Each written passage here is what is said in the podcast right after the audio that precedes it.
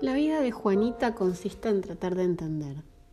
A veces cree haber entendido algo, pero los movimientos de la vida se encargan de volver a ponerla en su lugar y así pasa sus días, no entendiendo.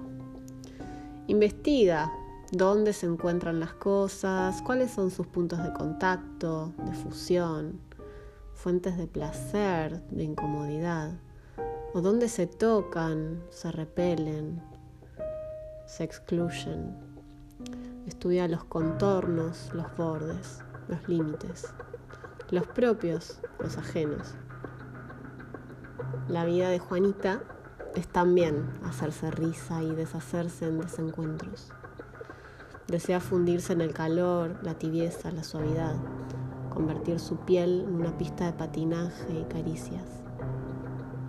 Hoy el aliento de la muerte vida se impone, expresándose con brutalidad y franca crudeza.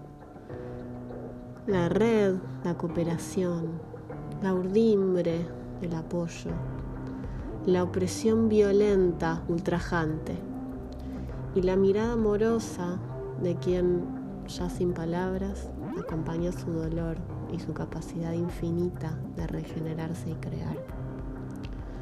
Una sensación de vacío que duele.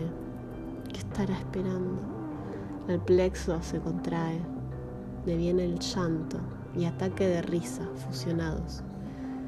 Qué ridícula, pensó, y luego no podía parar. No la interrumpan. ¿No ven que ahora se siente triste? Quiere dejarse comer por la tristeza, que la tome y la lleve a naufragar por sus mares. ¿Mares? Pero si es un vaso de agua. Y mira a su alrededor, todo sigue ahí, como hace un rato. Está consigo misma en su cuerpo puede acariciar sus tristezas, no importa de dónde provengan. Es ella su mejor compañera.